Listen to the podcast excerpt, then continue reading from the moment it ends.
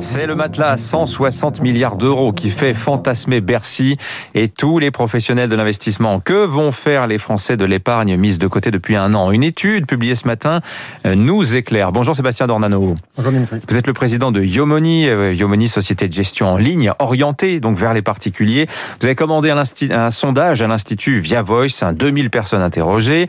Les Français, on le sait, sont plutôt prudents traditionnellement avec leur argent, mais ils commencent semble-t-il à prendre conscience que sans risque, eh bien, point de rendement. C'est ce qui ressort hein, de votre étude. Hein. Exactement. Ce qui était intéressant, c'est que cette étude casse un peu l'image du, du, du, Français très prudent qui met tout dans le livret A ou dans le fonds euro. Parce qu'on a plus de 45% des Français qui ont déclaré avoir euh, une partie de leur épargne qui est à risque. Ça veut dire euh, non garantie. Et donc ça, c'est un premier signal qui est, qui est, très positif et on voit que les Français commencent à intégrer le fait que pour aller chercher de la performance, il faut prendre un peu de risque. Voilà. Alors malgré tout, hein, ça ressort aussi de l'étude. L'épargne, elle est considérée surtout comme un matelas pour les coups durs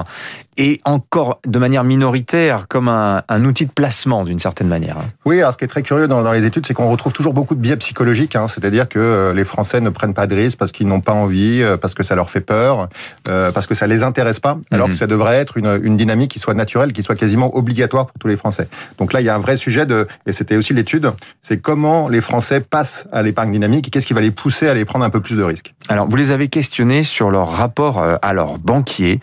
Euh, le conseiller financier, c'est son titre officiel, il est de plus en plus perçu pour ce qu'il est en réalité, c'est-à-dire en fait un commercial dont il faut prendre les conseils avec prudence, avec euh, recul, hein, Sébastien Dornan. Oui, c'est-à-dire que le, le, Français commence enfin à s'émanciper de son banquier. Euh, euh, il a été toujours très fidèle, mais là, il mmh. se rend compte que, comme il l'a fait pour le crédit, d'ailleurs pendant un temps avec les courtiers en crédit, sur les placements aussi, peut-être que le conseiller financier n'est pas le, le, bon interlocuteur. Il va faire appel, par exemple, on a 30% des, des, seulement des, des Français qui ont été interrogés qui disent qu'ils vont faire appel à leur banquier pour avoir un conseil de placement. Ils feront appel à plutôt à 18% à des proches ou des amis et à 16% mmh. à des plateformes ou des gestionnaires indépendants. On fait plus confiance à son voisin, à son frère, à sa, belle-sœur euh, qu'au banquier. Oui, parce qu'en fait, 73% d'entre eux nous disent, et c'est bien naturel, que les, les, les, les intérêts des, du, l'intérêt du banquier n'est pas aligné avec l'intérêt du client. Ouais. Et on voit bien qu'il y a un vrai sujet d'offres et de, de services qui fait que le français a compris que les offres des grands réseaux sont souvent les, les mmh. de, de, moins bonne qualité que celles qu'ils peuvent trouver sur des plateformes indépendantes mmh. ou avec des gestions de patrimoine indépendantes. Alors, on comprend l'intérêt de cette étude hein, qui tire dans votre sens. Vous, Yomoni, société de gestion, je le disais,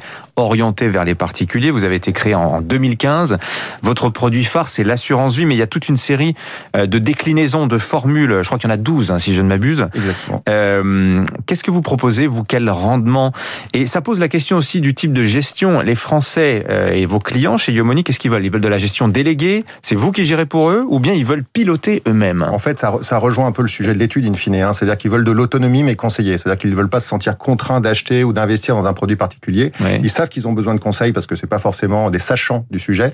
Par contre, ils veulent pouvoir décider quand ils veulent et le faire quand ils veulent. Et c'est ce qu'on propose nous sur la plateforme, c'est-à-dire de pouvoir, euh, à travers une interface et avec des, des, des conseillers au téléphone, pouvoir savoir s'il faut que je prenne tel niveau de risque en fonction de ma situation, de mon horizon d'investissement. Mm -hmm. Et puis après, je délègue parce que j'ai pas le temps de, de, de j'ai pas beaucoup de temps à passer au quotidien. Et donc, j'ai besoin d'un professionnel qui, qui, qui assure en toute transparence. Et la transparence est, est très, très, très mise en avant dans le, dans le questionnaire. Alors, quelle performance on peut espérer avoir si on passe par vous Écoutez, nous, ça fait 5 ans qu'on qu existe, donc ouais. on commence à avoir un petit peu de recul. Sur un profil, on va dire, équilibré, ça veut dire euh, avec moitié d'actions, moitié d'obligations, on se retrouve avec 5% net de tous les frais hein, euh, en performance annualisée.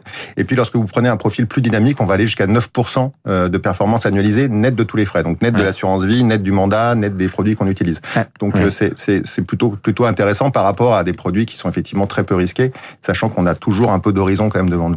Alors, le produit qui marche très très fort d'ailleurs en ce moment, ce sont surtout ce qu'on appelle les ETF, hein, qui répliquent les indices boursiers, euh, avec des performances, on voit sur le temps long, qui se situent à, aller entre 8 et 10 Donc c'est quand même pas mal. Sauf que, quand même, vous voyez le contexte boursier euh, actuel, Sébastien Dornano, la bourse est extrêmement haute. Ceux qui sont rentrés il y a un an, effectivement, ils ont fait des gains euh, importants. Mais je veux dire, là, si on regarde, le marché, structurellement, on ne sait pas trop euh, s'il s'oriente à la hausse ou à la baisse. Qu'est-ce que vous pronostiquez pour la suite En fait, c'est une question, c'est une question de focale en fait. C'est si vous êtes si vous êtes scotché uniquement sur les trois mois qui viennent, vous pouvez toujours vous interroger sur la manière dont, dont, dont, dont, le marché peut réagir. Mais en fait, quand vous regardez les tendances long terme, il faut gérer les points d'entrée et vous pouvez éventuellement espacer vos investissements pour faire en sorte de pas forcément avoir investi sur un moment un point haut. Mais en fait, sur, sur le long terme, on voit que la bourse a quand même un rendement, ce que vous disiez, autour des autour des 7% euh, en actions.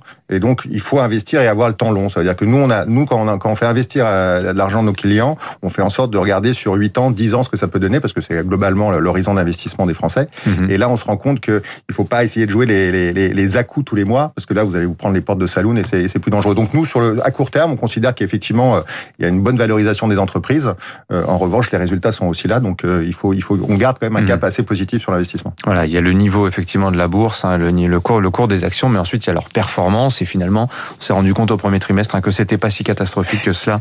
Merci d'être venu nous voir, Sébastien Dornano, le président de Yomoni, invité de Radio Classique ce matin. Il est 6h53, restez avec nous dans un instant, 3 minutes pour la planète.